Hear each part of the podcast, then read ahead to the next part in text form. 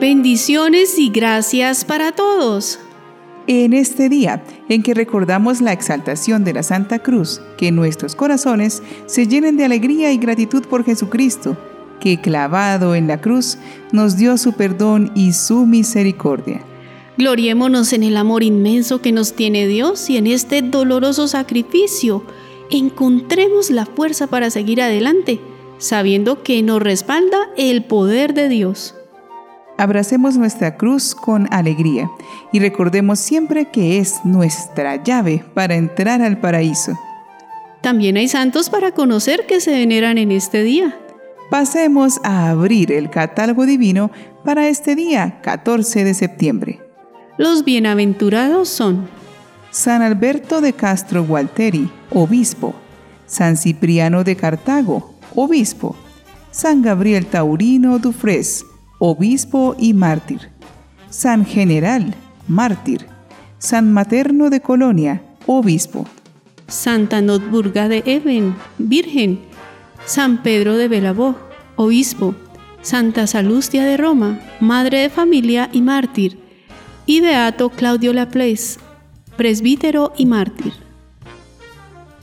Hoy aprenderemos sobre la vida de un obispo que un día como hoy dio su vida en defensa de proclamar la verdad y reprender el pecado. Él es San Alberto de Castro Gualteri, también conocido como Alberto de Jerusalén.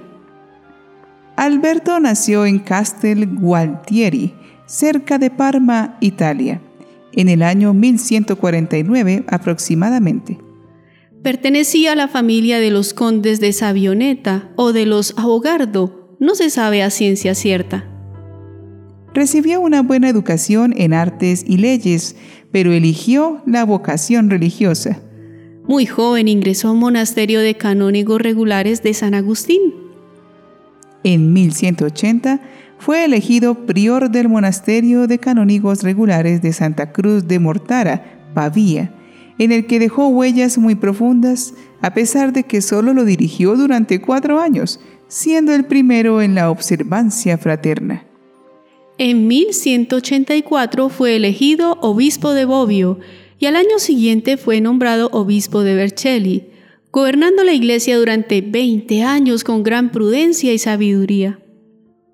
Debido a su habilidad en la diplomacia y su honestidad a toda prueba, se le eligió para actuar como mediador entre el Papa Clemente III y Federico Barbarroja.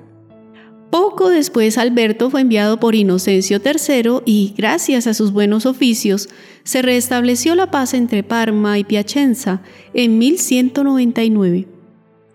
En este mismo año, dictó estatutos para los canónigos de Biela. En 1201 se encontraba entre los consejeros para la regla de los humillados, transformados en orden religiosa por Inocencio III. En este periodo de Vercelli tuvo especial importancia el Sínodo Diocesano celebrado en el año 1191, de gran valor en su parte disciplinar, que ha continuado sirviendo de norma hasta los tiempos modernos. Alberto hizo su gran obra en Jerusalén. Recordemos un poco su contexto histórico.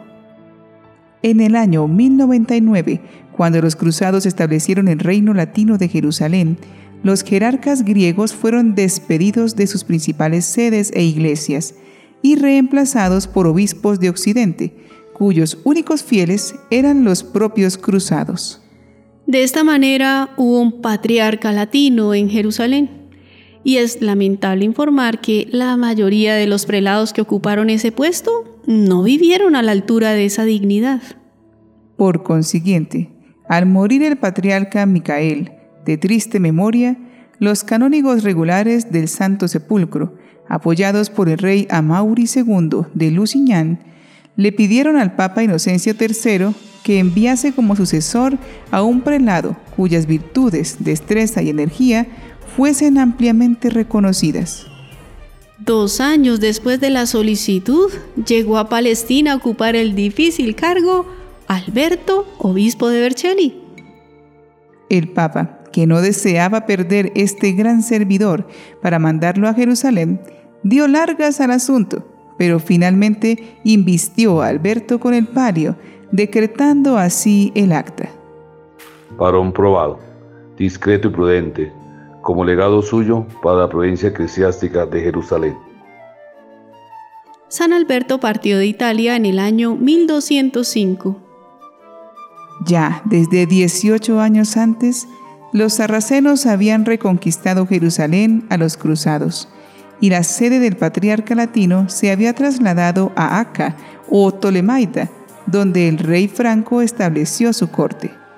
En consecuencia, San Alberto fue a residir en Acá y desde el primer momento trabajó para conquistarse el respeto y la confianza no solo de los cristianos, sino también de los musulmanes, lo que no habían conseguido hacer sus antecesores. En su calidad de patriarca y delegado, desempeñó un papel muy destacado en la política eclesiástica y civil de Oriente. En un periodo de nueve años, tuvo que vérselas con infinidad de asuntos que pusieron a prueba su paciencia y su prudencia. A su prudencia y actividad atribuyó el Papa que Tierra Santa no cayese por completo en poder musulmán. Mas no fue solo por el cumplimiento de esa difícil tarea por lo que se distinguió sobremanera el ilustre prelado. Entre los años 1205 y 1210, el beato Brocardo, prior de los ermitaños del Monte Carmelo, solicitó al patriarca que ordenara la vida monástica de los ermitaños, bajo una regla que acatarían él y sus súbditos. San Alberto respondió a la solicitud con un documento breve, pero absolutamente claro y conciso, de 16 capítulos. Alberto acentúa el carácter fraterno de la regla carmelita. También insiste en el hecho de que todos los bienes son comunes a todos y que ningún hermano debería tener bienes propios. La regla de San Alberto también se basa en gran medida en la Sagrada Escritura, que cita abundantemente, directa o indirectamente. Con ello, los carmelitas, como serían llamados después los eremitas, tenían asegurada su existencia y prolongación en el tiempo debido a una consistencia jurídica. Aquella regla fue confirmada por el Papa Honorio III en el año 1226 y modificada por el Papa Inocencio IV 20 años después. Cualquiera que haya sido el fundador carmelita, no hay duda de que San Alberto fue su primer legislador y por ello los carmelitas lo veneran como otro fundador.